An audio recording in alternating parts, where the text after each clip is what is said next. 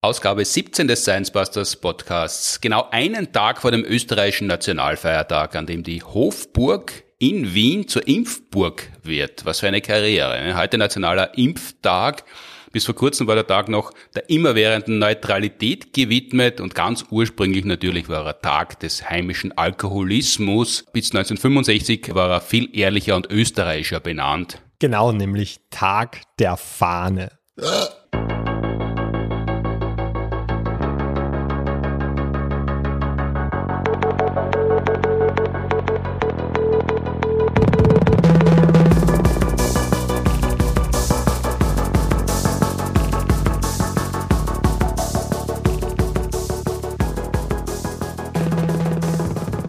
Herzlich willkommen zur 17. Episode unseres Podcasts, produziert wie immer mit der Unterstützung der Uni Graz und der TU Wien.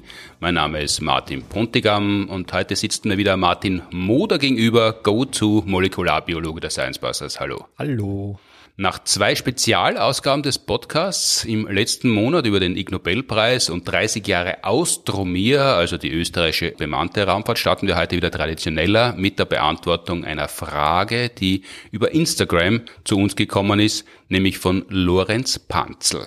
Meine Frage würde betreffen Biotechnologien, äh, beziehungsweise den Einfluss von Technologien wie CRISPR oder ähnlichem auf Spaltung zur Klassengesellschaft oder mögliche zukünftige Spaltung noch mehr. Ähm, Im Sinne von dem, dass Babys ja heutzutage jetzt schon geschaut wird, wenn ich das richtig verstehe, bei künstlicher Befruchtung, dass die Spermien, die verwendet werden, halt ein überlebensfähiges Babys, also wenn man das nachschauen will, äh, zur Welt bringen würden oder eins ohne äh, Missbildungen oder was auch immer. Und dass man das aber nicht nur kontrolliert, was habe ich jetzt, sondern das auch direkt beeinflussen wird und sich somit seine Designer-Babys, wie man es vielleicht schon mal gehört hat, schaffen kann und die Babys dann halt besonders schnell Muskelwachstum haben, besonders intelligent sind, besonders hohe Knochendichte, was immer und damit ein Vorteil gegenüber anderen normalen oder natürlichen Babys, wie man es nennen wird, äh, sich erschaffen. Und das hat dann noch mehr spalten wird zwischen anderen reichen Bevölkerungen und Ländern. Fragt da Lorenz, der sehr eilig gehabt hat mit seiner Frage, oder er hat rausgehen müssen, weil in der Wohnung wollte niemand, dass er uns die Frage einspricht über Biotechnologie und ob das, was dort mittlerweile möglich ist, die Entwicklung war ja rasant in den letzten Jahren, ob das die Menschheit weiterhin spalten können wird? Jo, ist auch eine sehr gute Frage, weil wir sind ja in den letzten zehn Jahren wahnsinnig gut darin geworden, Erbinformation zu verändern. Die Genschere CRISPR-Cas9 und die hat es halt sehr einfach gemacht, sehr präzise und kostengünstig Erbinformation zu verändern. Ja, mit der habe ich auch mehrere Jahre gearbeitet. Es ist wirklich einfach. Das sagt man immer Genschere und dann erklärt man nicht mehr, was, was ganz grob umrissen passiert denn eigentlich bei CRISPR? Ganz grob umrissen äh, und wir können gerne mal eigene CRISPR-Spezialfolge machen. Vielleicht eine Weihnachtsfolge, Merry CRISPR? Gerne. wenn ich, wenn ich gezielt Erbinformation verändern will, ja, sagen wir jetzt der Einfachkeit halber eine menschliche Zelle, mhm. dann steckt da sehr viel DNA drin. Da ist ein DNA-Faden, der ist, wenn man ihn in einer Wurst auflegen würde, ja, wenn man den entwirren würde und in einer Wurst auflegen, dann wäre der aus einer menschlichen Zelle in etwa 1,8 Meter lang und würde aus um die drei Milliarden Buchstaben bestehen. Und diese Buchstaben, das sind halt diese A, T, G, C, mhm. die vier Basen unserer Erbinformation. So, jetzt ist die Frage, wenn ich da jetzt was verändern möchte, wie finde ich einmal die richtige Stelle? Mhm. Ja, das heißt, ich brauche ein Werkzeug, das mir die richtige Stelle findet und dort dann auch eine Veränderung durchführt. In der Vergangenheit hat man dafür eigens Proteine designt, die dann nur da an irgendeine bestimmte Stelle gut passen, aber das war relativ schwierig und dann da einen Schnitt machen. Und das CRISPR hat das viel einfacher gemacht, weil Erbinformation bindet ja an Erbinformation, die homolog ist, sagt man. Also die genau, ein A bindet immer an ein T zum Beispiel, ein G bindet immer an ein C. Mhm. Das heißt, ich kann so einen homologen Strang designen und der ist, sagen wir jetzt, 20 so Buchstaben lang. Mhm. Bei CRISPR bezeichnet man das als die Guide-RNA. Die kann ich in fünf Minuten am Computer, ist die entworfen. Ich suche mal ein bestimmtes Gen, sage, da möchte ich jetzt, dass das bindet. Ja. Jetzt haben wir gesagt, diese, diese DNA von uns, die ist sehr lang, drei Milliarden Buchstaben. Stellen wir uns vor, ich hätte ein Word-File, ja, und da schreibe ich drei Milliarden Buchstaben hinein. Und jetzt drücke ich Steuerung F, die Suchfunktion, und gebe dort 20 Buchstaben ein. Ja, dann ist die Wahrscheinlichkeit, dass diese 20 Buchstaben in dieser Abfolge da nur einmal drin vorkommen, sehr hoch. Und darauf basiert auch CRISPR. Also mit diesem kurzen Guide-RNA-Segment kann ich jetzt sagen, das bindet an der Stelle und nur an der einen Stelle, wo ich die Veränderung durchführen möchte. So, und an diesen 20 Buchstaben, an dieser Guide-RNA dran, hängt jetzt noch zusätzlich ein Eiweißmolekül, ein Protein, das nennt man dann Cas9.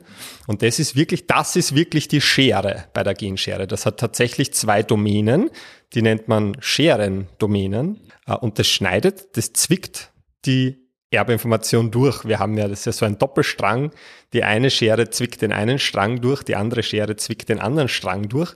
Und so habe ich dann eigentlich auf dem Buchstaben genau in diesen drei Milliarden Basenpaaren, in diesen drei Milliarden Buchstaben, die meine Erbinformation lang ist, ganz gezielt einen Schnitt machen können. Und den Schnitt kann ich jetzt nutzen, um dort was einzufügen, um das Gen auszuschalten. Und mittlerweile kann man es auch einfach stilllegen, vorübergehend stilllegen und einzelne Buchstaben austauschen. Also das wurde sehr gut weiterentwickelt. Jetzt ist das ja eigentlich ein Knäuel und eben nicht ausgelegt in der Zelle. Schwimmt das nicht weg, wenn die Spannung weg ist? Oder steht das überhaupt unter keiner Spannung?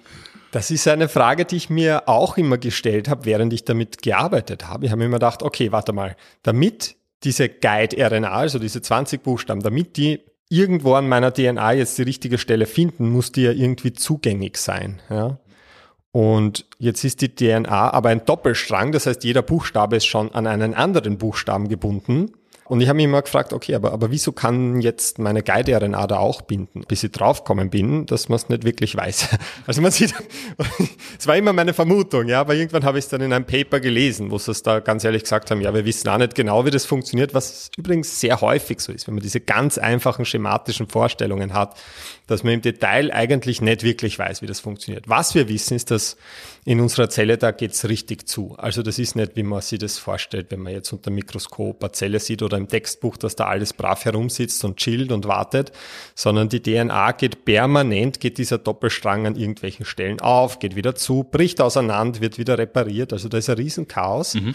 Äh, jedes Mal, wenn was abgelesen wird in meiner DNA, muss auch der eine Strang sie vom anderen lösen und vielleicht kann sie da dann geschwind vom CRISPR die Guide-RNA reinschummeln und so weiter. Also irgendwie in diesem Chaos findet es einen Weg wenn da gerade regulärer Betrieb ist, wer da genau reingeht, wenn oben wie, wie beim Passamt quasi die nächste Nummer aufleuchtet und die hätten wir gerade, dann geht die Tür auf und wer da jetzt aller mit reingeht und wann und warum und noch kurz eine Frage stellen möchte, das ist bei der DNA vielleicht ähnlich. Eigentlich wäre man noch gar nicht dran, aber man hat noch ganz kurze Frage und dann schummelt man sich dadurch vor. Ja, kann man sich sicherlich so vorstellen. Ist vielleicht auch sogar der Fall. Wie gesagt, man weiß es noch nicht genau. Was man halt weiß, ist, dass es damit halt jetzt wirklich gut funktioniert. Mhm.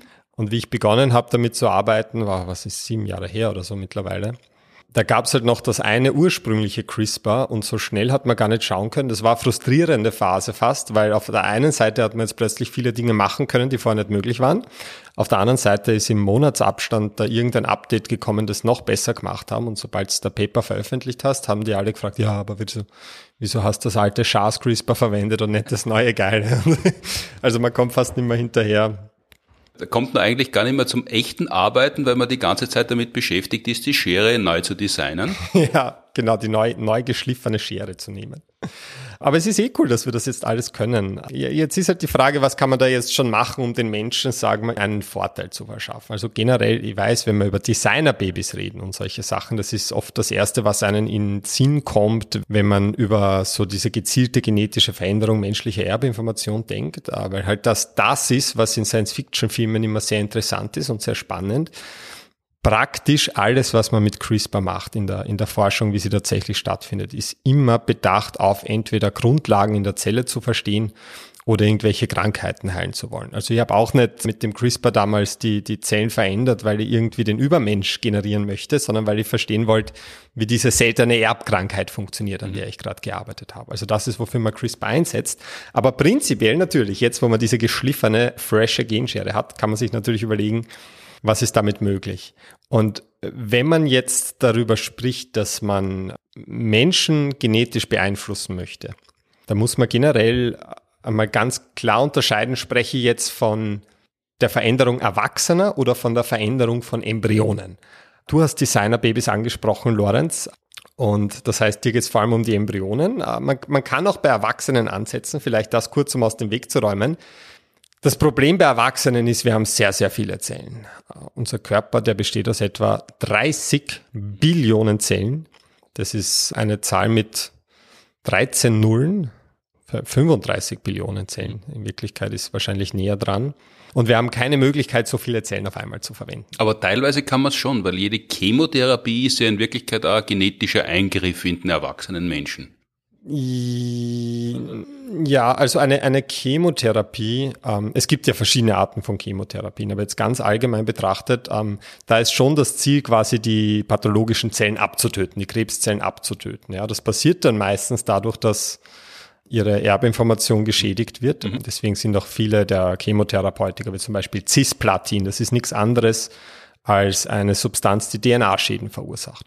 Und da ist es meistens, also in, in dem Fall, wo es wirkt, ist es meistens so, dass die gesunden Zellen, die können diese DNA-Schäden reparieren, aber die Krebszellen, die sind schon so hinnig, dass die viel anfälliger drauf sind. Ja, das heißt, man zahlt schon einen Preis dafür, aber man lebt zumindest weiter. Aber das ist keine gezielte Veränderung. Ja, das wird mir nicht stärker und auch nicht intelligenter machen. Und prinzipiell, wenn man sagt, ich möchte meine DNA verändern, das ist leicht. Ja, da gehe ich raus in die Sonne, nackert, leg mich hin, chill ein bisschen, rauch mal vielleicht noch eine an und na hallo, habe ich dann meine DNA verändert. also jeder Sonnenbrand jeder, ist ein massiver Eingriff. Jeder Sonnenbrand, ich habe mir das mal grob ausgerechnet, wie viel DNA sich bei uns auch so einfach verändert, indem wir da sitzen und schauen. Ich glaube, innerhalb von einer Stunde haben wir in unserem Körper mehr DNA-Schäden als alle Buchstaben aller Wikipedia-Artikel in sämtlichen Sprachen zusammengenommen. Also wir verändern uns dauernd. Die DNA, die ist nicht konstant. Wie gesagt, da bricht immer was auseinander, da wird immer alles hin. Ich glaube, Alkohol greift da relativ massiv ein. Alkohol, Sauerstoff zu einem gewissen Grad, die Sauerstoffradikale. Also wir kommen nicht drum herum. Ja, so, so schön es auch wäre, wenn wir alle unbesiegbar sind, wir fallen langsam auseinander. Was willst du machen? Das Einzige, was der Körper versucht, ist die Stammzellen ein bisschen zu schützen. Ja, die sind so in eigenen Nischen, dass da möglichst wenig passiert. Aber zu glauben, dass man ohne eine Mutation durch den Tag kommt, das ist immer, das ist immer schlimmer als das Coronavirus. Also da mutiert alles vor sich hin. Aber man muss gar nicht so weit gehen, um Erwachsene genetisch zu verändern. Es wurden eigentlich zwei Dinge genannt. Und das eine war Muskulatur und Intelligenz. Und ich glaube Knochendichte, aber darüber weiß ich nicht viel auf genetischer Ebene. Über Muskulatur weiß ich viel auf genetischer Ebene und auf praktischer Ebene. Weil es gibt in uns ein Gen, das trägt den Namen Myostatin. Das hat eigentlich die Aufgabe, überschießendes Muskelwachstum zu verhindern. Weil Muskulatur, so also schön sie auch ist, sie hat äh, einen Nachteil, nämlich dass sie sehr viel Energie benötigt. Ja.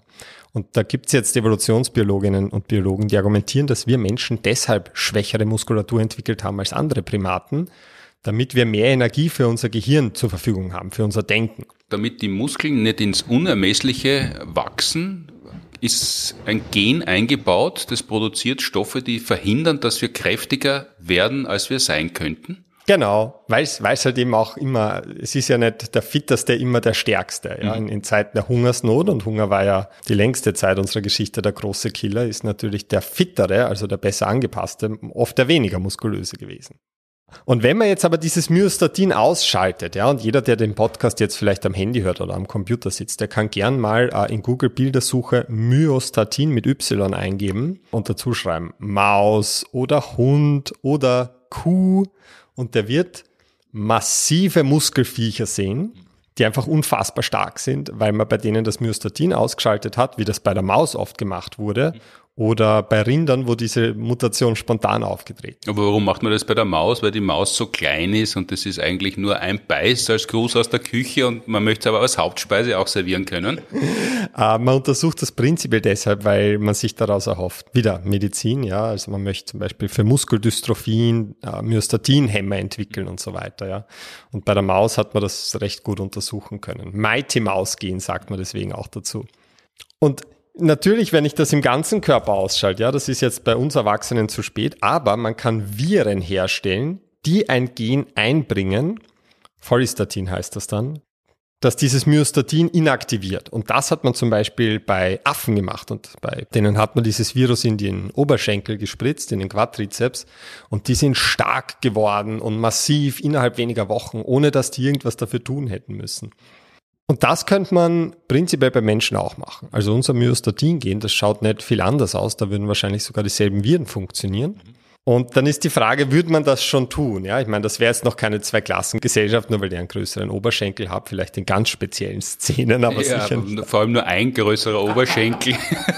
Humpeln sagt man dazu und das ist ja kein Vorteil. Ja, wahrscheinlich würden es die Leute, wenn es nur eine Spritze haben, da äh, ein anderes Organ präferieren, aber ich sage es gleich dazu, es funktioniert nur bei Skelettmuskulatur. Würden Leute sowas tun wollen, wenn sie die Möglichkeit haben? Auch da, da wird oft eine Reihe an Experimenten herangezogen, die es eigentlich schon lang vorher gegeben hat. Und mhm. zwar ist das, äh, demnach benannt wurde das, das Goldman-Dilemma. Das ist ein sportpsychologisches Phänomen, benannt nach Bob Goldman, einem Arzt, der in den 90ern da eine Versuchsreihe gemacht hat. Und im Prinzip wollte der herausfinden, was für ein Teil von Spitzenathleten bereit wäre, ein experimentelles Medikament zu nehmen, das ihnen garantiert, olympisches Gold zu gewinnen, aber unter der Auflage, dass sie innerhalb von fünf Jahren sterben. Und was der wiederholt gefunden hat, ist, dass in etwa 50 Prozent dieser Top-Athletinnen und Athleten dazu bereit wären. Und das klingt wahnsinnig viel. Und man muss man sich aber vorstellen, ich meine, auch das, was Athletinnen und Athleten heute zum Teil machen, ist nicht mehr so viel weg, äh, so weit weg davon. Ja. Zum Beispiel bei Kraftsportlern, die Steroide nehmen. Ja, da ist das nicht untypisch, dass die durch den verdickten Herzmuskel da relativ jung an einem Herzversagen sterben. Ja, oder es, es wurde zum Beispiel auch ein Virus an Mäusen getestet, das die Ausdauerleistung verbessert hat, weil es das Gen für Erythropoetin einbringt. Das ist ein Hormon, das die Bildung roter Blutkörperchen steigert. Und dadurch kann man mehr Sauerstoff binden und ist man leistungsfähiger? Genau, das ist auch der Grund. Also Erythropoetin, kurz sagt man EPO dazu, das ist das, was sie die äh, Radfahrer äh, so gern reinhauen, weil es dann ein bisschen geschwinder sind bei der Tour de France und ein bisschen ausdauernder. Und da ist übrigens auch ein, ein deutscher Leichtathletiktrainer, hat übrigens dieser Forschergruppe mal so eine E-Mail geschrieben, so, ich weiß nicht genau, was drin gestanden ist, aber wahrscheinlich in Richtung, hey, coole Forschung, finde ich sehr interessant, können wir ein bisschen was davon haben. Aber ist ja verboten mittlerweile in Leistung. Ja, er ist ja deswegen auch im Gefängnis gesessen. Nicht nur deswegen, der war ein bisschen sehr auf der Dopingseite. Genau, ist verboten im Leistungssport. Aber äh, zum Beispiel im, im, im Berufsalltag nicht. Wenn wir beide eine anstrengende Tour vor uns haben und, und uns vorher ein bisschen mit EPO behandeln, dann wäre das erlaubt. Und wenn das dann tolle Shows sind, sagt niemand, puh, die Science Busters waren ja gedopt, die Shows sind ungültig. Aber im Leistungssport ist es verboten. Ja, was ist mit vielen Substanzen so? Es war ja bis vor, bis vor ganz kurzer Zeit zum Beispiel, ich weiß nicht genau wann, aber Größenordnung 15, 20 Jahre, war Koffein im Bodybuilding auf der Dopingliste. Aber das heißt nicht, dass wir uns da nicht äh, sieben doppelte Espressi reinstellen dürfen, wenn das die Plural ist. Es ist der Plural, das aber Espressi, Espressi hat gestimmt. Jetzt war ich so stolz, dass ich den Plural, egal, Egal, wir sind ja nicht die Grammatikbusters. Mhm. Aber, Aber, das ist ja einer der Gründe, warum im Spitzensport Esoterik und Aberglauben so weit verbreitet sind, weil er so derartig viel verboten ist, dass man ja äh, oft nicht einmal einfache Verkühlungen gescheit behandeln kann, wie jeder normale Mensch auch, äh, weil dann ist man sofort gedopt. Ja, wobei es gibt ja meistens Workarounds, sage ich mal. Also zum mhm. Beispiel die, die, die Bodybuilding-Fans, von denen wir sicher viele in unserer Zielgruppe haben der Ronnie Coleman, der erfolgreichste Bodybuilder aller Zeiten. Ich glaube, der war achtmal Mr. Olympia. Geb's dir mal in Google ein. Das ist einer der massivsten Typen, den es jemals gab. Der hat für alles, was er sich reinkaut hat, ein Rezept gehabt. Also der hat kein Geheimnis draus gemacht, was er alles nimmt. Er hat halt gesagt, ich habe für alles ein Rezept und er hat für alles ein Rezept gehabt. Das hat er auch gerne immer wieder herzeigt. Deswegen hat er auch seinen Job als Polizist ohne Probleme nebenbei ausführen können. Also schon Probleme, weil er hat spezielle Uniformen gebraucht und das Auto ist auch nicht mehr gescheit reinkommen. Aber das ist gang und gäbe. Es ist zum Beispiel im, im Sprint Bereich, aus Gründen, die ich nicht ganz kenne, aber da ist das Narkolepsie-Medikament Modafinil äh, ein ziemlich guter Leistungssteigerer. Deswegen hat man auch unter den Top-Sprintern sehr viele Narkoleptika, was auch ein sehr interessanter Zufall ist. Angeblich gibt es unter den Skispringern immer welche, die plötzlich Asthma entwickeln, weil es da irgendwelche Medikamente gibt, die halt Leistungssteigern helfen können. Wahrscheinlich, wenn man als Treibmittel Helium verwendet, fliegt man gleich ein paar Meter weiter. Aber weil du gesagt hast, die Normalbevölkerung, die können es ja machen. Aber man hat bei diesem Goldman-Dilemma, man hat dann auch Follow-up-Studien gemacht, wo man geschaut hat, äh, wie ist denn das bei normalen Leuten? Würden die auch so ein großes Risiko in Kauf nehmen? Und da hat man im Prinzip geschaut, wie viele wären bereit für außergewöhnlichen beruflichen Erfolg einen, einen vergleichbaren Deal einzugehen, wo man sagt, du wirst der Chef von allen Chefs in was auch immer deine Hierarchie ist, in der du dich bewegst, äh, aber innerhalb von fünf Jahren stirbst du. Da wären sie in etwa ein Prozent gewesen, die mhm. dazu bereit gewesen wären. Was noch wenig klingt, aber ich meine, das wären in Österreich noch immer 90.000 Leute. Wo, wobei ich mir halt immer gedacht hat, wenn man diese Studie in Österreich gemacht hätte und sagt, ja, würdest, würdest das nehmen, wenn du in fünf Jahren stirbst, hätten wahrscheinlich die meisten gesagt, ich gebe da 1000 Euro, wenn es mich gleich umbringt.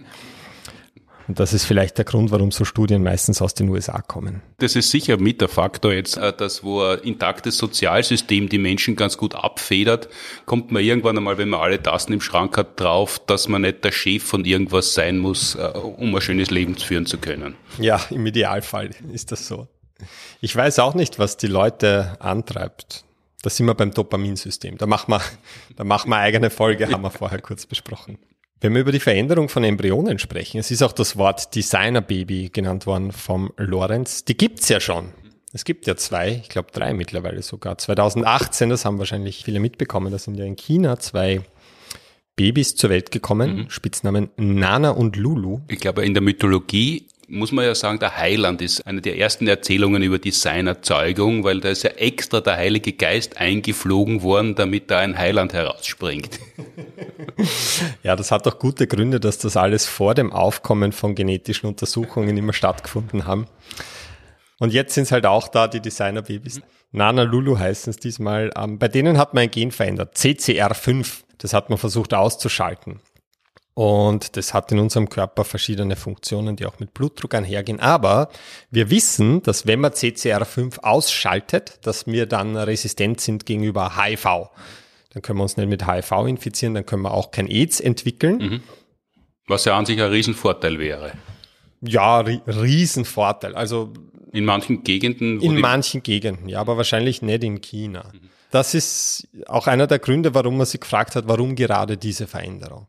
Ein Grund ist sicher einfach, weil das Gen sehr gut untersucht ist. Ja, wenn ich jetzt sage, was möchte ich beim Menschen zuerst einmal auf Probe verändern, dann nimmt man ein Gen, das man gut kennt, das man gut versteht. Und bei CCR5 ist es so, dass ein Prozent aller Europäerinnen und Europäer einen natürlich aufgetretenen Defekt in diesem Gen haben. Ja, das heißt, ein Prozent der Europäer können auch kein AIDS bekommen. Mhm. Und jetzt ist aber die Frage, wozu das verändern? Ja, das offizielle Storytelling war halt, äh, ich glaube, der Vater oder die Mutter, irgend, irgendwer in der Familie hat HIV gehabt und das wollten es den Kindern ersparen, dass denen das jemals passieren kann. Äh, ist halt auch merkwürdig, dass man dann gleich zu solchen Mitteln greift, weil in Wirklichkeit in einem entwickelten Land, äh, wenn man, wenn man weiß, wie man verhindert, dass man AIDS bekommt, ähm, dann geht das bei den allermeisten sehr gut. Und selbst wenn man es bekommt in einem entwickelten Land, hat man so gute medikamentöse Versorgung, dass die Lebenserwartung äh, eigentlich auf dem gleichen Niveau ist, wie wenn man es nicht bekommt. Oder wenn man HIV bekommt oder wenn man AIDS bekommt, auch schon? Nein, nein, Entschuldigung, wenn man HIV bekommt, das stimmt. Das verwechselt man sehr leicht, ich offenbar auch. Ähm, HIV ist das Virus, das man kriegt und nur wenn man es nicht gut behandelt und dann bricht irgendwann AIDS aus. Und, und das kann man eben sehr gut verhindern mittlerweile. Und da ist halt dann die Frage aufgekommen, ob es vielleicht andere Motivationen gab und, und vor allem auch deshalb, weil 2016 ein Paper herausgekommen ist, wo der Forscher, der diese Kinder da im Zuge künstlicher Befruchtung hergestellt hat, der hat auch nicht abgeschritten, dass er dieses Paper gekannt hat. Und zwar hat man da bei Mäusen gesehen, dass wenn man CCR5 ausschaltet, sich ihre Gedächtnisleistung verbessert. Später ist dann auch ein Paper rausgekommen, das gezeigt hat, dass bei den Menschen, die eine natürliche CCR5-Mutation haben, dass die eine höhere Neuroplastizität haben. Also dass deren Hirne formbarer bleiben und wenn sie zum Beispiel einen Schlaganfall oder etwas haben, sich auch schneller mental wieder erholen. Und jetzt ist natürlich die Spekulation aufgekommen, ob es da vielleicht gar nicht so sehr drum gegangen ist, diese Kinder HIV-resistent zu machen, sondern vielleicht, dass wirklich der erste Versuch war, Menschen vielleicht einen kognitiven Vorteil zu verschaffen. Was bedeutet da bessere Gedächtnisleistung oder bessere kognitive Leistung? Wie, wie wirkt sich das denn aus? Also, da kann man sich drei Bilder mehr merken, wo verschiedene geometrische Figuren oben sind, aber im Alltag ist es bedeutungslos. Also wie schaut denn so ein Vorteil tatsächlich aus? Ja, also in dem Fall von äh, diesem einen Paper, wo man das beim Menschen verglichen hat, da war es einfach wirklich so, dass diejenigen, die eine Hirnschädigung erlitten haben, die haben schneller wieder ihre geistigen Fähigkeiten in besserem Ausmaß zurückerlangt. Ja, also in Wirklichkeit eh etwas. Aber es ist auch nicht so gut untersucht, dass man jetzt sagen kann, die sind allgemein vielleicht irgendwie, mhm. weiß ich nicht, kreativer oder so. Das, das, da weiß ich nichts dazu. Bei den Mäusen, das ist schon eine Weile her, dass ich das gelesen habe, weiß ich nicht mehr, was genau man da als Readout für Gedächtnisleistung verbessern hergenommen hat. Aber es hat halt natürlich auch diese Angst zugefüttert, dass wenn wir jetzt die, die Fähigkeit haben, Menschen, und das ist halt mit CRISPR verändert worden, ja, Menschen zu verändern, dass es dann zu so einer Art intellektuellem Wettrüsten kommen könnte und dass China da vielleicht schon wieder mal vorprescht. Obwohl man sagen muss, das war jetzt nicht offiziell gedeckelt oder so. Der hat das zumindest nach offiziellen Angaben jetzt nicht nach außen kommuniziert und quasi relativ unabhängig gemacht. Er hat niemand Bescheid gegeben, offiziell zumindest. Und es ist aber schon so, wenn, wenn es jetzt heißt, weil die Frage geht ja um diese Zweiklassengesellschaft, ja, was vielleicht dann ein radikaler Endzustand ist, den man sich vorstellen kann, wenn man das möchte. Im Endeffekt geht es halt darum, können sich Leute Vorteile verschaffen, die es leisten können und andere Leute, die es nicht leisten können, sie den Vorteil nicht verschaffen. Und ich meine, im Prinzip ist das ja in vielen Situationen schon der Fall. Die kann auf eine sehr gute Schule in einer guten Gegend gehen, wenn die Eltern reich sind. Und, und das ist wahrscheinlich der größte kognitive Vorteil, den man momentan irgendwem geben kann. Aber man hat halt die Angst, dass sich solche Effekte dann noch verstärken können, wenn ich biologisch da auch noch hinterher zauber.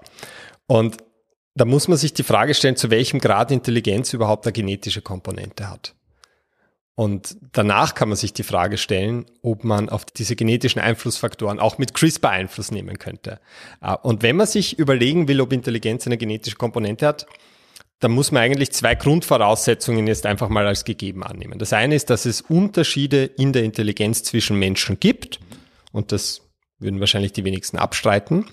Und das andere ist, dass das, was moderne Intelligenztests messen, eine brauchbare Annäherung an das ist, was wir meinen, wenn wir jetzt Intelligenz sagen.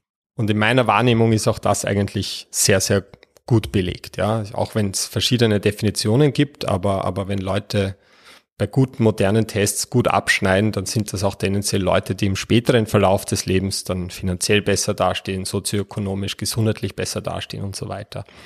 Wenn man jetzt wissen will, ob das vererbbar ist auf biologischer Ebene, da gibt es verschiedene Arten, das zu testen. Äh, man kann Zwillingsstudien machen, da kann im Prinzip schauen, weil es gibt ja Eineige und Zweieige, mhm. ja, und bei den einen sind 100 Prozent der DNA ident, bei den anderen, die teilen sich nur 50 Prozent der gleichen DNA ihrer Eltern. Und da kann ich halt relativ gut auseinanderrechnen, äh, je nachdem, wie groß die Unterschiede zwischen den jeweiligen Zwillingen sind, kann ich da gut rausrechnen, was ist jetzt nur Genetik, was ist Umfeld. Dann gibt's genetische Untersuchungen, Genome-Wide Complex Trade Analysis. Da schaue ich im Prinzip, ob genetische Ähnlichkeiten mit ähnlichen Resultaten, jetzt zum Beispiel in Intelligenztestungen, einhergehen. Und besonders spannend, Adoptionsstudien. Mhm. Also Adoptionsstudien ist nicht, wenn man eine fremde Studie übernimmt, wenn jemand nicht weitermachen kann, sondern geht es um adoptierte Kinder. Genau, nein, das wäre Plagiat, das ist in Österreich auch sehr populär, aber ist hier nicht weiter hilfreich, ist allgemein sehr wenig hilfreich. Äh, adoptierte Kinder, genau, da schaue ich im Prinzip, es gibt ja Kinder, die wurden bei der Geburt getrennt von den biologischen Eltern und dann kann ich halt schauen, die Intelligenz der Kinder, geht die jetzt eher mit der Intelligenz der biologischen Eltern einher mhm. oder mit der Intelligenz der Adoptiveltern? Also ist es eher die, die sie aufziehen, die deren Intelligenz beeinflussen beeinflussen oder eher die, die sie ja ge genetisch hervorgebracht haben. Mhm. Und das, all diese Untersuchungen kommen eigentlich ziemlich zum gleichen Schluss, nämlich dass die Vererbbarkeit der Intelligenz irgendwo zwischen 20 und 80 Prozent liegt. Das ist relativ ungenau und 80 Prozent klingt viel, 20 Prozent, da, da, bleiben doch 80 Prozent, die das restliche Leben massiv beeinflussen können. Das, das, das klingt, als wäre es ungenau. Das klingt, als würde man sagen, ja, die Vererbbarkeit ist irgendwo zwischen 0 und 100 Prozent. Ähm, das ist eine präzise Wissenschaft. Aber es gibt einen Faktor, den habe ich noch nicht erwähnt. Und zwar ist das das Alter. Mhm. Und das ist ganz spannend, weil wenn ich sehr junge Leute teste, dann kommt relativ zuverlässig heraus, dass die Vererbbarkeit der Intelligenz in etwa 20 Prozent beträgt. Mhm. Wenn ich sehr alte Leute teste, dann kommt sehr gut replizierbar heraus, dass die Vererbbarkeit der Intelligenz in etwa 80 Prozent beträgt. Mhm. Und das klingt für viele erstmal sehr kontraintuitiv, weil es klingt, als soll es da den einen Wert geben und der ist unabhängig davon, wann ich test und was, also nicht was ich test, aber wann ich test. Ähm, und ich, ich finde am anschaulichsten, was das bedeutet, äh, kann man sich vorstellen, wenn man jetzt an so Adoptionsstudien denkt. Ja, ich nehme Kinder, die haben ihre biologischen Eltern nie kennengelernt. Und ich schaue jetzt, wie sehr korreliert die Intelligenz dieser Kinder mit der Intelligenz ihrer Adoptiveltern, die sie aufgezogen haben, die sie großziehen. Und wie sehr korreliert sie mit ihren biologischen Eltern? Ja, man sieht, die biologischen Eltern auf die Kinder haben kaum Einfluss, hm. weil die sehen sie nie. Die Adoptiveltern haben großen Einfluss. Das heißt, wenn jetzt die Adoptiveltern sehr hohe IQ-Werte oder G-Faktor ist meistens was ähnliches, aber. Aber das hat das nichts mit Erdanziehung zu tun. Nein, das ist der Generalfaktor der Intelligenz. Ähm, es ist sehr ähnlich. IQ ist ein Teil davon. Mhm. Aber wenn man Eltern hat, die sich an 3G halten, dann hat man keine Vorteile. man hat große Vorteile, wenn man Eltern hat, die sich an 3G halten, aber, aber das ist nicht einer davon. kann auch nicht sagen, wenn ich, wenn ich zwei Eltern habe, die jeweils ein G haben, dann habe ich zwei G. Jeder hat ein G. Dann darf man überall rein, weil die Eltern beide G haben. Ist eine, eine schreckliche Zeit, um über den G-Faktor zu sprechen. Aber was ist der Generalfaktor? Wie, wie stellt man den fest? Man kann sich ja fragen, wie kann das irgendwie aussagekräftig sein, wenn ich Intelligenz jetzt als Phänomen hernehme? Ja, und das mache ich einen Intelligenztest. Und da werden ganz viele verschiedene Dinge getestet. Da wird mein Sprachverständnis getestet, da wird getestet, wie gut ich mental Objekte rotieren kann in meinem Kopf. Da wird getestet, wie gut ich irgendwelche Zahlenfolgen fortsetzen kann und so. Wenn man einen guten modernen Intelligenztest macht, dann ist es nicht so, dass man im Internet ein paar Fragen ausfüllt und dann steht da IQ wie Albert Einstein, ähm, sondern das dauert mehrere Stunden. Da muss auch ein, eine prüfende Person anwesend sein. Das ist wirklich ein ziemlicher Hacken. Ich habe das mal gemacht auf der Uni Wien. Als Proband oder als Testüberprüfer? Als Proband. Man braucht ja Ausbildung, um das zu überprüfen. Und, und ich, ich, habe in, meinem letzten Buch Gamepool Party, da schreibe ich recht viel über Intelligenz und Vererbbarkeit von Intelligenz. Und ich habe mir gedacht, ich möchte das Buch nicht schreiben, wenn ich das nur in der Theorie kenne und nie zumindest gemacht habe. Und wenn jetzt Leute zu Psychologinnen und Psychologen ausgebildet werden, dann müssen sie halt auch lernen, diese Testungen durchzuführen. Und da kann man sie freiwillig melden und das sind dann haben beide was davon. Und rausgekommen ist, schlau genug, um ein Buch zu veröffentlichen, aber Intelligenztests selber durchführen, nein. ja, ja, so kann man es zusammenfassen. Es war okay. Und jetzt kann man sich fragen, okay, ich habe all diese verschiedenen Kategorien der Intelligenz hergenommen. Wie kann das sein, dass das jetzt auf eine Zahl heruntergerechnet werden kann? Ja, wie soll das eine Aussagekraft haben, wenn ich ja aus all diesen verschiedenen Tests jetzt eine Zahl ableite? Das kann, das kann ja nichts bedeuten. Aber hier ist, was sich gezeigt hat.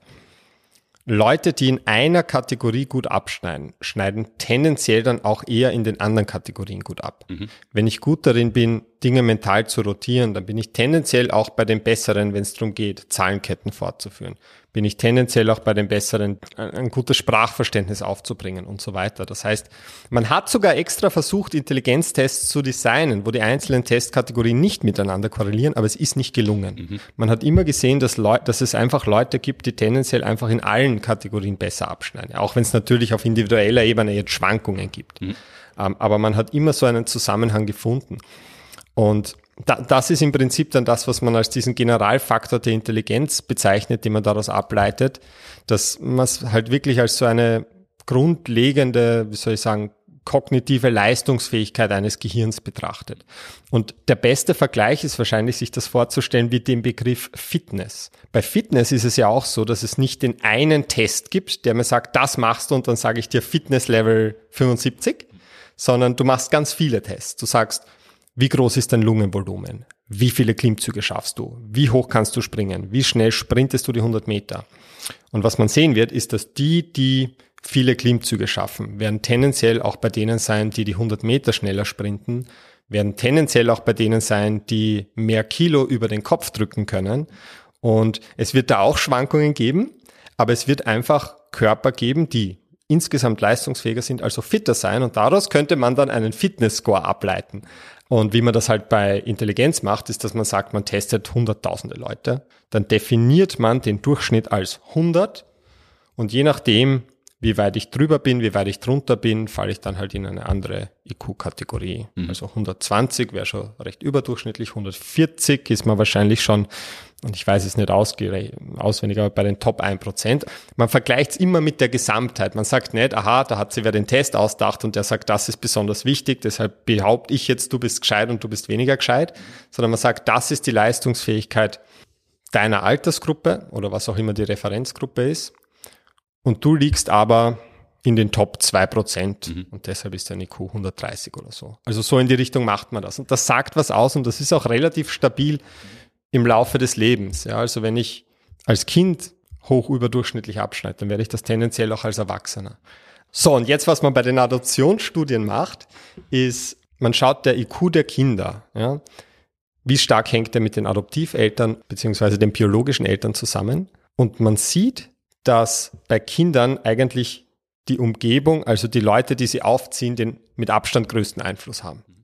Aber je älter die Kinder werden, desto schwächer wird der Zusammenhang mit der Intelligenz der Adoptiveltern und desto stärker wird der Zusammenhang mit der Intelligenz ihrer biologischen Eltern, die sie niemals kennengelernt haben. Und das ist, und, und so erklärt sich halt dieser, dieser Prozentsatz, der sich mit dem Alter verschiebt. Warum ist es so? Es gibt verschiedene Erklärungsansätze. Eine Möglichkeit ist, dass es sind ja unsere Gene nicht durchgehend gleich aktiv. Ja, manche Gene spielen eher im Embryonalalter eine Rolle, manche im Kindesalter, manche, wenn wir älter werden.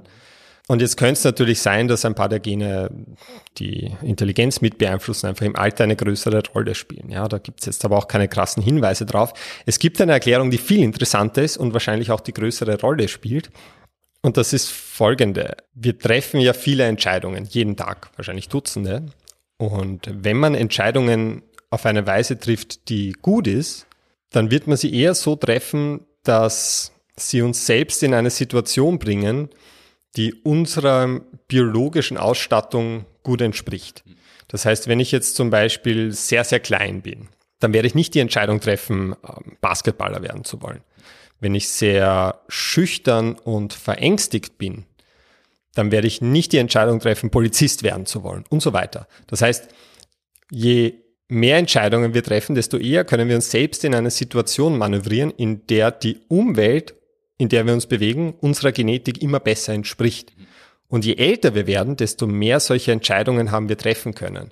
Das heißt, das, was im Laufe des Lebens passiert, ist, und so kann man sich das wirklich vorstellen, nicht nur, dass es da die Gene gibt und die Umwelt gibt, sondern dass unsere Genetik in diesem Sinne auch Einfluss auf unsere Umwelt nimmt. Also die Umwelt, in der ich bin, ist ein Stück weit abhängig von der Genetik, die mich ausmacht. Es gibt das Lied, äh, Josef Hader vor vielen Jahren hat in einem Kabarettprogramm ein Lied gesungen mit dem Refrain Langsam wärmer wie sahen. Das fasst das eigentlich ziemlich genau zusammen, oder? Ja, eigentlich schon. Interesting. So kann man sich das vorstellen. Und dadurch wird halt auch Umwelt und Genetik in Wirklichkeit immer schwieriger dann zu trennen, weil halt diese Dinge nicht unabhängig voneinander sind. Mhm. Jetzt kann man sich natürlich fragen, was bedeutet das? Ja, sagen wir jetzt, was, was würde es heißen, wenn rauskommt, Vererbbarkeit 80 von Intelligenz? Heißt mhm. das, ich kann nur 20 Prozent meiner Intelligenz beeinflussen? Äh, natürlich nicht. Das wird, das wird oft falsch interpretiert. Wenn ich jetzt zum Beispiel sage, für den Body Mass Index, ja, so ein Maß dafür, wie voluminös ich bin, mhm. Da habe ich ja Vererbbarkeit in der Regel von, von 70 Prozent, die da herauskommt. Das heißt natürlich nicht, dass ich mein Gewicht nur zu 30 Prozent beeinflussen kann, ja, weil mein Wurscht, was da rauskommen wird, wenn ich mit zehn Tage irgendwo einsperre und nichts zum Essen habe, dann werde ich viel Gewicht verlieren. Das heißt, es kann schon nicht stimmen, dass ich nur einen gewissen Einfluss drauf nehmen kann. Und man testet das so, ja, ich teste viele, viele Leute. Und das, was mir diese Zahl sagt, diese Vererbbarkeit, ist in Wirklichkeit, zu welchem Anteil die Unterschiede zwischen Menschen genetisch erklärbar sind. Das sagt mir auf individueller Ebene wenig. Und noch dazu sagt es mir nur die Situation, wie sie ist, aber nicht die Situation, wie sie sein könnte. Und zwar insofern, dass wenn ich jetzt zum Beispiel diese selbe Testgruppe hernehmen würde und ich würde es allen Übergewichtigen ein Motivationstalk geben und ein, ein Ernährungsseminar, wo ich ihnen sage, hm. Wie geil Salat ist und, und wie nice es ist, Liegestütz zu machen. Und ich mache dann diese Studie, dann wird die Vererbbarkeit des BMIs wahrscheinlich einen niedrigeren Wert bekommen. Es klingt immer so, wenn wir sagen, okay, diese Eigenschaft hat eine Vererbbarkeit von 70 Prozent, das ist 70 Prozent genetisch, dann klingt das, als wäre das ein fixer Wert, der den Zustand beschreibt, egal was ist. Aber das stimmt so nicht. Bei so komplexen Eigenschaften stimmt das so nicht. Das beschreibt nur den Zustand in der Gruppe, wie ich ihn gemessen habe. Das beschreibt nicht den Zustand, wie er sein könnte, wenn ich etwas ändern würde. Zum Beispiel die Vererbbarkeit der Intelligenz in sehr egalitären Gesellschaften, wo alle verhältnismäßig Chancengleichheit haben, ist eine andere als die Vererbbarkeit von Intelligenz in sehr ungleichen Gesellschaften, wo manche weniger Einfluss darauf nehmen können, wie viel Ausbildung sie bekommen und so. Das heißt, diese, diese Vererbbarkeitswerte, die sind, die sind schon auch in, in einem Zusammenhang mit der Gesellschaft. Und ja, um auf die eigentliche Frage zurückzukommen, können wir das genetisch beeinflussen? Nein, weil all diese Untersuchungen kann man machen, ohne zu wissen, welche Gene für Intelligenz verantwortlich sind. Das herauszufinden ist wieder ein anderes Thema. Da gibt's genomweite Assoziationsstudien, da kann man so Genpositionen finden, die das beeinflussen. Mhm. Und da hat man bei der letzten großen Übersichtsarbeit, die ich kenne, über 300 so Genpositionen gefunden. Und diese zusammengenommen haben nicht einmal sieben Prozent der Intelligenzunterschiede der Leute erklären können. Das heißt, wir wissen, da gibt's viel, viel mehr, aber jeder einzelne von diesen Genpositionen hat nur einen furchtbar winzigen Effekt. Ganz, ganz klein. Und wir kennen keine Genposition, die jetzt auch nur ein Prozent der Unterschiede erklären könnten. Ja, und wir haben keine Chance, aber so hunderte Positionen mit CRISPR zu beeinflussen, das kann die Genschere nicht leisten. Die schafft ein paar Veränderungen, paar Dutzend vielleicht, aber aber da können wir nicht darauf zugreifen. Noch dazu werden viele davon viele andere Eigenschaften auch beeinflussen, wo wir keine Ahnung haben, welche. Gene sind eigentlich auch ähm, multifunktional. Das so ein bisschen wie Düfte, wie das die Lisa Oberts auch erzählt hat, dass der Mensch hat nur ein gewisses Repertoire an Düften. Vieles davon stinkt in hoher Konzentration und je nachdem, wie man halt mischt und austariert, hat es verschiedene Funktionen. So ist es bei den Genen auch. Also ein Gen übt nicht nur eine Funktion aus, sondern kann im Zusammenspiel mit anderen Genen für ganz andere Dinge verantwortlich sein. Genau, das ist ja das, was das Ganze so kompliziert macht. Also das wäre die schöne Vorstellung, dass wir ein Gen für eine Funktion haben und da müssen wir nur das Gen einbringen oder abändern und dann ist die Funktion geändert. Aber das trifft auf manche Dinge zu, auf ganz wenige und zwar, und zwar vor allem auf, auf Krankheiten, die monogenetisch sind. Ja, also ich kann sagen, das ist die eine Veränderung, die jetzt zystische Fibrose verursacht und das war's. Ja. Auf solche Eigenschaften trifft das nicht zu, aber das sind die allerwenigsten und da geht es vor allem um, um Erbkrankheiten. Aber wenn es jetzt um diese komplexen Eigenschaften geht, wie Kreativität, wie Intelligenz, wie Belohnungssystem und so weiter, dann sind das praktisch immer Eigenschaften, die quer durchs Genom verstreut sind, an, an ganz vielen Positionen, die darauf Einfluss nehmen. Und die kann man dann halt immer in einem Kontext untersuchen. Aber ich kann nicht sagen, von diesen 336 Genpositionen, wo man weiß, dass die Intelligenz beeinflussen, kann ich jetzt nicht die eine Studie machen, die man sagt, okay, aber die beeinflussen jetzt zusammengenommen noch diese 700 anderen Eigenschaften. Das steht ihm natürlich schon mal massiv im Weg. Während man glaubt, man hat das identifiziert oder während man vielleicht wirklich was identifiziert hat und man entschließt, sich daran herumzudoktern, weiß man gleichzeitig überhaupt nicht, äh, ob man nicht ganz massiv am anderen Ende was verschlimmbessert. Absolut. Also es gibt ja auch viele äh, genetische Varianten, wo wir auch wissen, mit was die zum Teil sonst einhergehen. Ja, man weiß von von den genetischen Einflussfaktoren von Kreativität, dass sie zum Teil überlappen mit Risikofaktoren für Schizophrenie und bipolare Störungen. Das heißt, wenn ich jetzt sagen würde, ich würde jetzt alle genetischen Schalter total aufjuicen wollen, wo ich gesehen habe, da gibt's einen Zusammenhang mit Kreativität, dann würde ich wahrscheinlich auch das Risiko für diese Erkrankungen erhöhen. Das geht so weit, dass zum Beispiel, man hat in einer Studie gesehen, dass dass äh, ein verbessertes Kurzzeitgedächtnis, das ist ja eine super Geschichte, würde man sagen. Ja, das wollen wir alle haben. Jetzt könnte man sagen, wir verbessern das Kurzzeitgedächtnis, äh, aber gleichzeitig sieht man halt, dass ein verbessertes Kurzzeitgedächtnis in manchen Zusammenhängen mit schnellerer Langeweile einhergeht. Mhm. Jetzt könnte ich sagen, ist das jetzt eine Veränderung in Richtung besseres Kurzzeitgedächtnis oder ist es eine Veränderung in Richtung schnellere Langeweile? Mhm da, damit man sagen kann, das ist eine Verbesserung oder nicht, müsste man eigentlich sagen, hier ist das eine Ideal und jetzt sage ich, ob sie das dem Ideal eher annähert oder entfernt.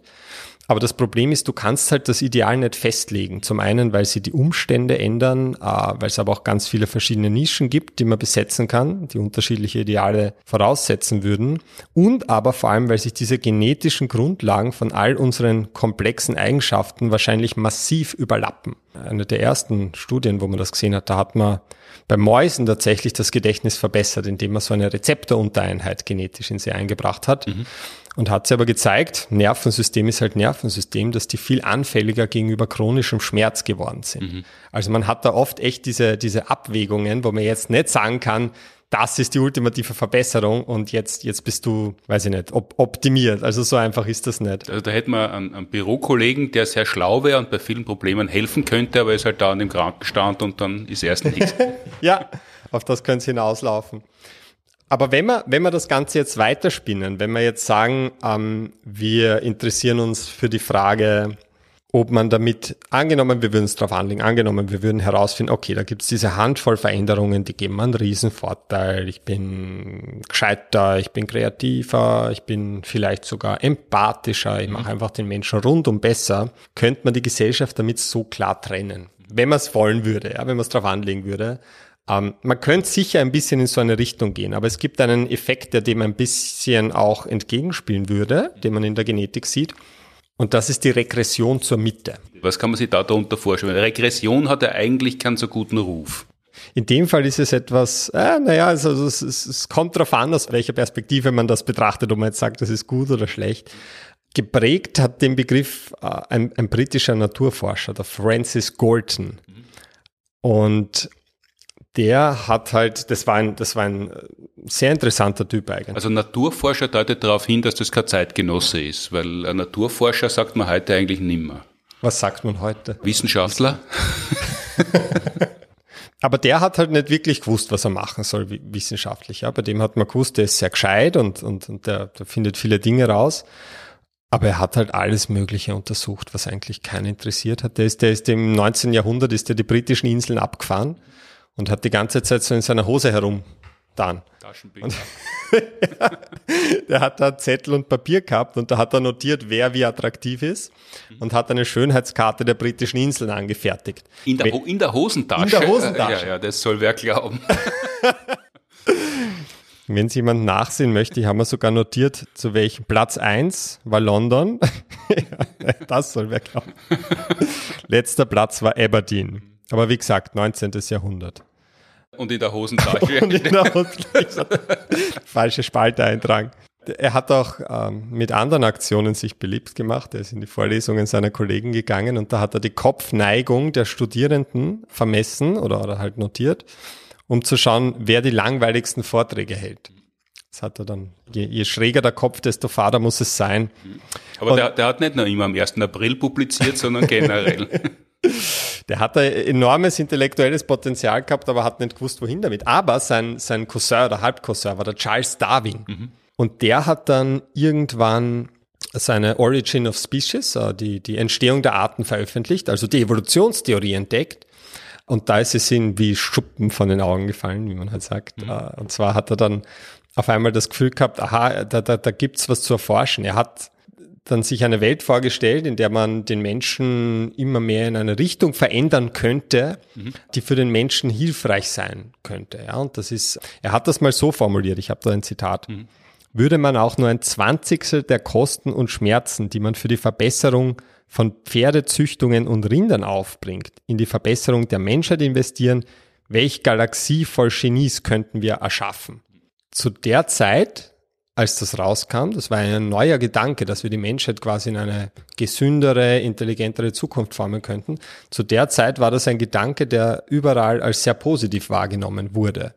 Es gab auch lange Zeit zum Beispiel in den USA Better Baby Contests, wo man, wo man Leute ausgezeichnet hat mit, wenn man die Babys total super eingeordnet hat, mit was auch immer Tests sie da gemacht haben, ähm, dass die dann Medaillen gekriegt haben und so weiter und, und angeregt wurden, noch mehr Kinder zur Welt zu bringen. Mhm. Diese Wettbewerbe hätten den Zuchterfolg anstacheln sollen. Ja, die wurden auch oft so auf Rindermärkten gemacht tatsächlich, weil die Leute zusammenkommen sind, um sich irgendwelche Preise zu geben. Mhm. Äh, und man hat das damals auch schon als äh, Eugenik bezeichnet. Aber das war keine frühe Form der Kinderbetreuung, wenn die, wenn die Eltern auf die Landwirtschaftsmesse gehen wollten, dass es dann halt ein Better Baby Contest geben hat, damit die Kinder auch versorgt waren.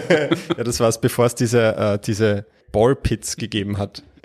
Aber, aber das war halt, ich meine, wir wissen aus heutiger Sicht, wie furchtbar schief das dann im Laufe der Geschichte alles gegangen ist. Äh, damals, damals äh, war halt die Vorstellung, man schaut, wer sie besonders gut entwickelt und wenn die dann mehr Kinder machen, wird die Menschheit immer toller und toller. Mhm. Und dann später, äh, das hat man damals als die positive Eugenik, hat man das bezeichnet. Und später sind halt die Nationalsozialisten kommen und auch diverse andere Ideologien mit dem, was man im Nachhinein dann als als negative Eugenik bezeichnet hat, wo, wo Leute halt die Idee gehabt haben, hey, wir können dasselbe eigentlich auch dadurch erreichen, indem wir einfach nicht den einen sagen, schaut's halt, macht's mehr Kinder, sondern indem wir sagen, hey, wir bringen alle um, äh, von denen wir der Ansicht sind, dass sie eher wenig Kinder haben sollten. Und deswegen ist natürlich der Golden, der halt zu der Zeit eigentlich das nicht so äh, eigentlich eher in die positive Richtung gesehen hat, natürlich dann auch äh, zum Urvater der Eugenik geworden, die halt heute natürlich als, als das gilt, was sie ist.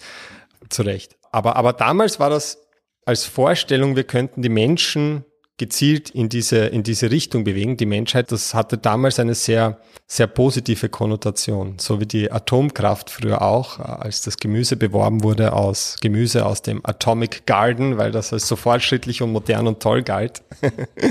Aber aber, aber das ist ja wahrscheinlich aus einem gewissen Leidensdruck entstanden, weil es hat keine ordentliche Medizin gegeben. Die industrielle Revolution hat gerade ordentlich Fahrt aufgenommen. Das hat ja dazu geführt, dass es sehr viele Menschen gegeben hat, die unter relativ äh, elenden Bedingungen leben haben müssen. Dann hat es ja große Schnaps-Epidemie-Zeiten gegeben, gerade in England, wo, wo, wo die Leute stark gelitten haben drunter, beziehungsweise sie so regelmäßig zugedröhnt haben, weil das restliche Leben kaum erträglich war. Also da war ja der Leidensdruck relativ hoch, um Ideen zu haben, wie es den Menschen insgesamt besser gehen könnte. Mhm, das kann gut sein. Golden hat sich das halt ein bisschen zum Ziel gemacht, das besser verstehen zu wollen, das besser vermessen zu wollen, was er ja so gern gemacht hat. Und er hat tatsächlich dann dieses Konzept der Korrelation entwickelt. Mhm. Also die Korrelation, das ist eine Kreation, ein, Konzept, das es vorher nicht gab. Vorher hat man zwar Zusammenhänge messen können, die ganz klar miteinander einhergehen. Mhm. Zum Beispiel, das weiß ich nicht. Wenn die Sonne scheint, wird's heißer. Mhm und dergleichen oder heller. Die Sonne steht schon hoch am Himmel. Das ja. ist ja eine schwache Korrelation, worauf du da anspielst. Aber jetzt gibt es ja auch ein paar Dinge, die so sehr indirekt nur miteinander einhergehen zum Beispiel, ja, und auch nicht so ganz klar miteinander einhergehen, sondern eher so trendweise, so wie zum Beispiel jetzt Haarlänge und Shampooverbrauch. Mhm. Da ist auch nicht so, dass für jedes Zentimeter Haar so und so viel Milliliter Shampoo dazukommen, mhm. aber es korreliert, also es geht miteinander einher. Das Konzept hat er ursprünglich eigentlich entwickelt, mhm. weil er Intelligenz und Vererbbarkeit also die Vererbbarkeit der Intelligenz untersuchen wollte. Das Problem war, zu der Zeit gab es noch keine Intelligenztests, die wirklich eine Aussage gehabt hätten. Also Intelligenztests haben ja sehr langwierige und zum Teil auch sehr grausliche Historie. Und es hat sehr, sehr lang gedauert, bis wir Intelligenztests gehabt haben, die einigermaßen neutral waren, die einigermaßen aussagekräftig waren. Und das war zu der Zeit einfach noch nicht der Fall. Und das war ihm aber auch bewusst. Und deswegen hat er dann einfach angefangen, die Vererbbarkeit von Körpergröße und so leicht messbaren Dingen zu untersuchen. Aber dafür hat er halt diese statistischen Methoden überhaupt erst einmal entwickeln müssen, wie was Korrelation ist. Und eben auch dieses Konzept der Regression zur Mitte. Und das besagt im Prinzip Folgendes. Und das möchte ich deswegen möchte ich das erwähnen, weil es ja um die Frage ging, kann ich die Gesellschaft damit gut spalten? Wenn man die bevorzugten sich fortpflanzen lässt, ob, ob dann immer mehr Nachwuchs nachkommt, der es immer besser hat, beziehungsweise immer besser ausgestattet ist. Genau, ob ich das immer weiter dann ins, ins Extrem treiben kann. Und äh, es sagt im Prinzip das, wenn ich eine komplexe genetische Eigenschaft habe, ja, ja, damals wusste man noch nicht wirklich was über Genetik, also er hat diese Wörter noch nicht verwendet, aber, aber man hat es trotzdem schon mal vorausrechnen können, ja. Wenn ich eine komplexe genetische Eigenschaft hat, die von vielen Teilen meiner Erbinformation beeinflusst wird, dann ist es so, dass, dass es immer wieder mal Ausreißer gibt. Ja, das heißt, es wird vereinzelt Leute geben, die außerordentlich schlau sind. Mhm. Wenn man jetzt nur die biologische Komponente hernimmt, dann halt, weil die gerade zufällig diese tolle Kombination haben, die super funktioniert von diesen Genvarianten. Mhm. Und wenn jetzt aber zwei von diesen Ausreißern ein Kind miteinander haben, dann werden die mit einer großen Wahrscheinlichkeit wieder näher am Mittelwert dran sein zwei Leute mit einem IQ von 140 wird das Kind dann tendenziell äh, ein IQ haben von weniger als 140. Mhm. Ja, noch immer überdurchschnittlich, aber wieder näher an der Mitte dran. Das ist diese Regression zur Mitte und die verhindert ein bisschen auch dieses radikale Ausreißen einzelner Subgruppen.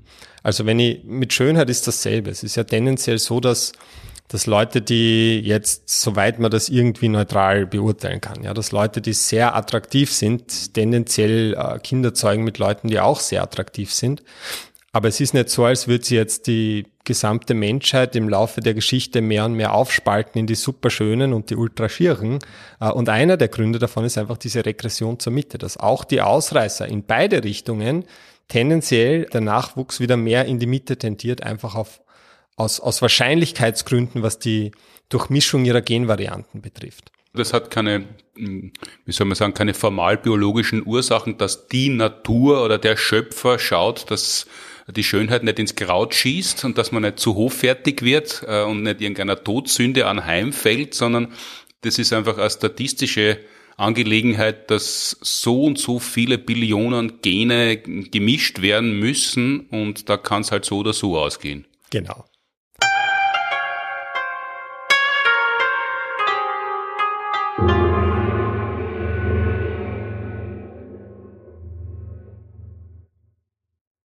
Drängt sich natürlich der Wortwitz auf oder das Wortspiel. Eine Stunde lang intelligente Unterhaltung, aber es war natürlich nur Unterhaltung über Intelligenz. Damit sind wir am letzten Segment unseres Podcasts angelangt, das traditionell immer mit Durchsagen, Empfehlungen und Tipps beschäftigt. Und zwar heute wieder ein kurzfristiger Tipp. 25.10. Äh, seit 7 Uhr ist der Podcast online und ab 13 Uhr gibt's heute wieder eine Stunde lang Frag die Science Busters auf FM4 vermutlich hauptsächlich wieder mit Fragebeantwortungen rund um Corona. Unter anderem kann man im Nachhinein wirklich feststellen, wer mit welchem Impfstoff geimpft worden ist. Genau, und am Mittwoch, den 27.10. gibt es eine neue Folge unserer Fernsehshow Die große Schmerzparade mit Martin Buntigam, Elisabeth Oberzaucher und mir. Und wir beantworten unter anderem, wie lang man ohne Kopf weiterleben kann. Also da hilft dann die ganze Intelligenz Nix wahrscheinlich, wenn der Kopf weg ist. Sieben Tage weltweit, wie immer in der ORF-TV-Thek abrufbar. Und die nächsten Live-Termine der Science Buster sind der 29.10., da sind wir in der Helmut-List-Halle in Graz mit der Global Warming Party.